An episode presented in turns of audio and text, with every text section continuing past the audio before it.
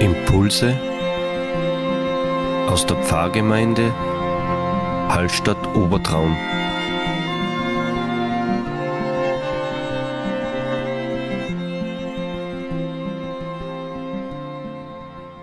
Herzlich willkommen zu unserem Impuls. Wir feiern heute das Erntedankfest und wir wollen uns ein wenig gemeinsam, der Reinhard und ich, über Erntedank uns unterhalten und freuen uns, dass wir dieses Jahr wieder Erntedank feiern können. Ja, bei uns wird ja Erntedank traditionellerweise in der Kirche gefeiert.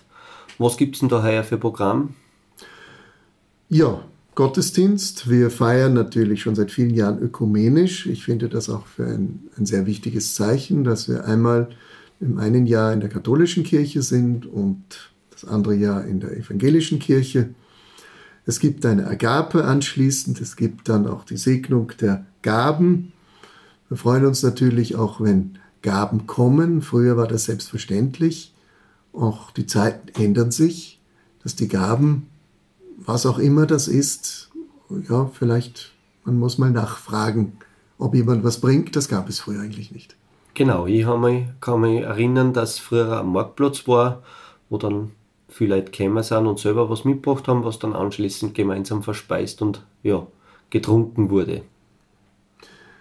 Ja, ich denke, es hängt damit zusammen, früher war es selbstverständlich, da hat man vieles im Garten gehabt.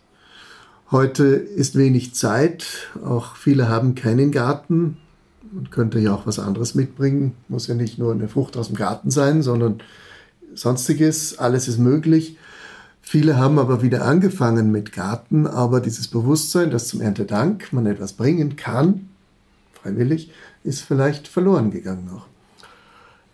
Erntedank, Dankfried, äh, grundsätzlich, wie lange gibt es das schon? Hat das mit dem Thanksgiving was zu tun? Ist das eine sehr alte Sache? Weißt du da irgendwas? Drüber? Naja, ich würde mal sagen, Erntedank hat es schon im Mittelalter gegeben, auch äh, bevor es überhaupt Geld gab. Vielleicht äh, gerade ein großes Problem tauchte auf, wie im ausgehenden Mittelalter die Geldwirtschaft immer stärker wurde. Was hat man vorher für Möglichkeiten gehabt? Man hatte eine große, tolle Ernte. Die Reichen hatten eine, wohin auch immer, mit ihren ganzen Obst, ihren Gemüse und man hat jeden eingeladen. Und die Ärmeren haben ihren Teil auch gebracht. Man hat einfach zusammengeholfen. Und das war etwas sehr, sehr Wichtiges. Und etwas sehr Einschneidendes ist dann ungefähr im 12., 13. Jahrhundert passiert, dass man jetzt die Ware verkaufen konnte und dafür Geld bekam, aber es wurde nicht mehr geteilt. Also es war grundsätzlich ursprünglich ein Fest, um zu danken, dass die Ernte gelungen ist. Ja. Aber nicht nur der göttlichen Schöpfung, sondern auch ganz banal quasi den Erntehelfern, den Menschen, die, die ganze, das ganze Jahr gehegt und gepflegt haben. Ich würde sagen, es war nicht banal, sondern es war eine heilige Pflicht. Ja. Eben genau, du sollst Gott lieben, deinen Herrn, und ihm danken, aber genauso deinem Nächsten. Die Erntehelfer waren ja die entscheidenden. Ohne sie wäre ja die Ernte nicht eingebracht worden. Und nur weil der eine jetzt gerade das Land besitzt, hat er gewusst, ich bin eigentlich angewiesen auf die Erntehilfe. Und mit denen teile ich. Und wir gehen gemeinsam durchs Jahr.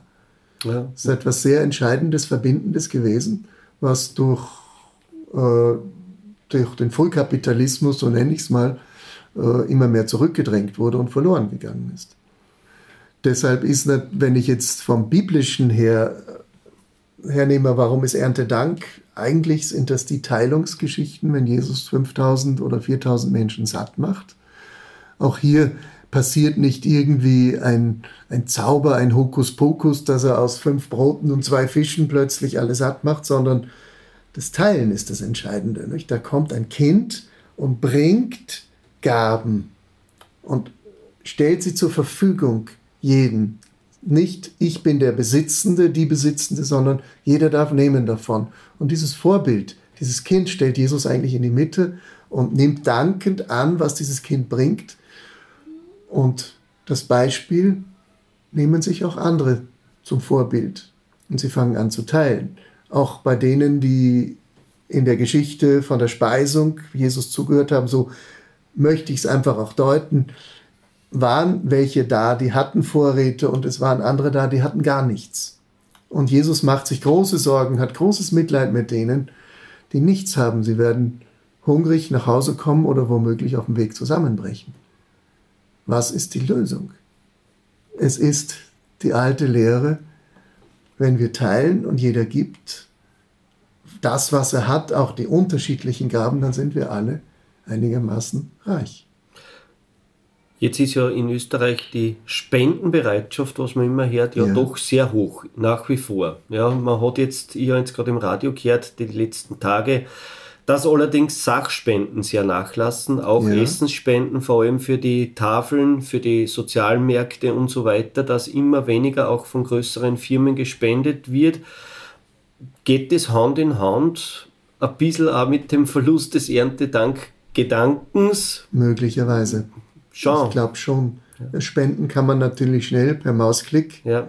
Und für eine Sachspende muss ich was aufwenden. Da muss ich was einpacken, muss etwas mir überlegen, wo bringe ich es denn hin? Wer nimmt es denn überhaupt? Und ich weiß ja auch, wie das ist, wenn man so eine Art äh, Vorstufe vom Spenden für Flohmärkte, für Pfarrgemeinden, äh, viele verwechseln das dann mit dem Ausmisten mhm. von Dingen, die eigentlich ins Altstoffsammelzentrum gehören und niemand mehr brauchen kann. Da ist etwas völlig äh, durcheinander geraten. Auch ein Flohmarkt in der Kirche ist nicht dazu da, um auszumisten für irgendeinen Schrott, sondern es sind wertvolle Dinge, die man hergibt, die man vielleicht nicht mehr unbedingt braucht, die man aber weitergibt und wo man den Menschen im Blick hat, der das noch anziehen könnte oder gebrauchen könnte. Und das ist verloren gegangen oft. Heute ist eher wahrscheinlich die Geldspende, die ja. sehr einfach zu machen ist, wie du gesagt hast, jetzt mit Mausklick zum Beispiel. Also wenn, wenn ich dann Licht ins Dunkel und ja. so, so, große äh, Veranstaltungen oder Institutionen denke, da wird schon immer noch sehr viel Geld gespendet. Aber es ist natürlich auch, wie du gesagt hast jetzt, für mich geht fast ein bisschen die Nächstenliebe verloren in dem anonymisierten Abbuchungsauftrag für was auch immer. Ja. Ganz genau. Ganz also genau. das siehst du am Ende vom Jahr bei der Abrechnung dann ja. oder auf deinem Kontoausgang. Ah ja, genau, das waren die 48 Euro für ja. was auch immer. Ja. Und die kann ich steuerlich noch absetzen, die bringen mir ja was. Ja. Nicht? Das ist schon wieder verzweckt. Ja. Aber es fehlt eigentlich der Blick, wie du sagst, für den Nächsten, den Menschen, dem ich eigentlich etwas mit dem ich teile. Mhm. Und ich brauche aber als Gebender auch eigentlich die Erfahrung, nicht, dass der mir zu Füßen fällt, sondern ich werde, möchte als Gebender eigentlich auch meine Würde bewahren. Ich teile und der andere empfängt und er gibt mir dafür was anderes. Es ist immer auch ein Geben und Nehmen. Ich denke, das ist das Entscheidende. Nur geben und gar nicht nehmen wollen oder können. Es geht ja um ideelle Dinge. Es geht ja nicht um, um Sachspenden nur oder um Geldspenden, sondern was kann mir der andere auch geben? Was empfange ich von ihm? Und wenn es die Dankbarkeit ist, das Wort Danke oder das Lächeln.